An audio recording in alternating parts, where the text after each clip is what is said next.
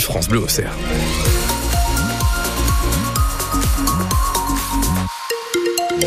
Du gris et des averses normalement pour cet après-midi, mais les températures restent douces de 9 à 11 degrés. On fera la météo complète après le journal.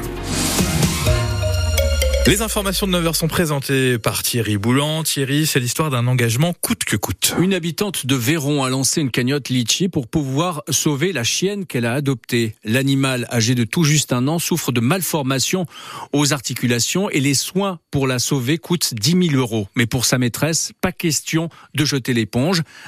cet animal dont la vie avait déjà mal commencé mérite d'être soigné. Kathleen Dubois, l'adoptante, vous a raconté son histoire, Renaud Candelier. Moi, je l'ai adopté, c'est pas pour pas prendre soin d'elle. Ça, je me le suis entendu dire, de dire, bah, on va pas dépenser une telle somme pour un chien. Moi, c'est un membre de ma famille. Dakota est une croisée Saint-Bernard et Épagnol. Kathleen Dubois l'adopte en septembre à la SPA de Naï.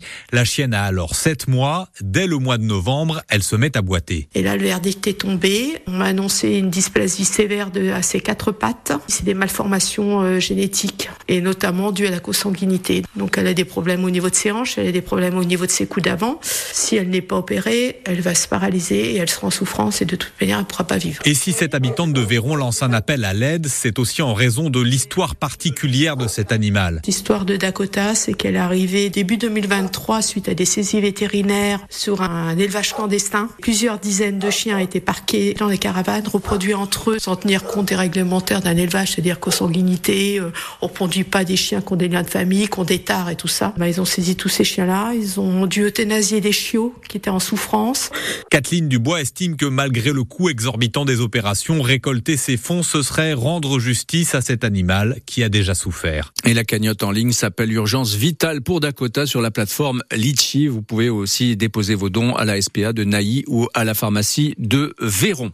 Encore des intrusions dans le collège des Champs Plaisants à Sens. Ça s'est passé ce week-end. Puis dans la nuit de lundi à mardi, la porte qui donne accès au local sportif a été forcée et le local en question où sont entreposés les ballons a été fouillé. La semaine dernière, le gymnase avait déjà été visité et des graffitis avaient été laissés sur les murs. Des parents et des enseignants main dans la main aujourd'hui pour dénoncer le manque de moyens. Et ils ont prévu de se retrouver en début d'après-midi devant la direction de l'éducation nationale à Auxerre pour euh, dénoncer les fermetures de classes dans les écoles et des baisses de dotation horaire dans les collèges. En primaire, 51 écoles sont identifiées comme pouvant potentiellement perdre une classe à la rentrée prochaine. Les délégations de maires et de parents d'élèves sont reçues de 13h30 à 18h30 aujourd'hui par l'inspection académique. La carte scolaire sera officiellement dévoilée demain. En Bourgogne-Franche-Comté, les usagers des transports en commun touchés au porte-monnaie, les élus de la région se réunissent aujourd'hui pour voter le budget 2024 et pour équilibrer les comptes, la majorité propose d'augmenter le tarif des abonnements TER de 4%. Le prix des trajets hors abonnement va aussi être revu à la hausse. Le prix du ticket pour les bus Mobigo va passer de 1,50€ à 2 euros. Quatre mois jour pour jour après les attaques terroristes perpétrées par le Hamas en Israël, la France rend hommage à ses victimes ce matin à partir de 11h45 aux Invalides à Paris, une cérémonie présidée par Emmanuel Macron. L'attaque du 7 octobre a fait 42 victimes françaises. Trois personnes sont toujours portées disparues et présumées otages. L'hommage aux victimes est à suivre en direct vidéo sur francebleu.fr à partir de midi. Un automobiliste a provoqué un accident lundi en fin de journée à Joigny. L'homme âgé de 51 ans avait pris le volant en état d'ivresse. Il avait 1 gramme 70 d'alcool par litre de sang. Il s'est déporté sur la voie de gauche et a heurté un véhicule qui arrivé dans l'autre sens. L'automobiliste qui avait trop bu a été placé en garde à vue. Thierry Boulan, on termine votre journal avec cette euh, nouvelle qui nous fait plaisir. Lyon séduit les Canadiennes pour leur préparation olympique. L'équipe féminine de rugby à 7 du Canada a choisi Auxerre pour se préparer au JO du 12 au 23 juillet prochain.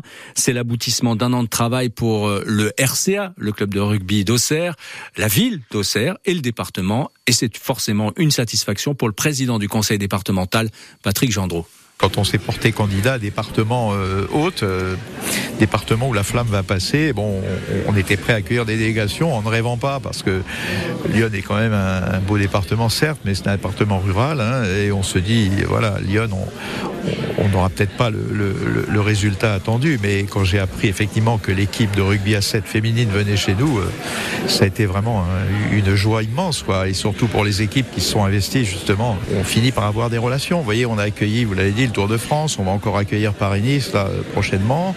Euh, donc cela constitue des liens, quoi, des réseaux et, et, que l'on entretient. Hein. Ça se fait pas comme ça du jour au lendemain.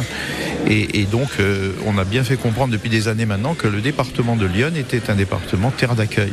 On est terre d'accueil. Patrick Gendreau, micro France Bleu au cerf de Philippe Renault. Le département va aussi accueillir, vous le savez, la flamme olympique. Hein. le président euh, vient de le, souligner. Les noms des six porteurs de flammes choisis par le conseil départemental ont été officialisés hier soir. Parmi eux, on retrouve la viticultrice Églantine Bornia, le chef étoilé Jean-Michel Lorrain ou encore le coureur franco-marocain Abder El Badawi.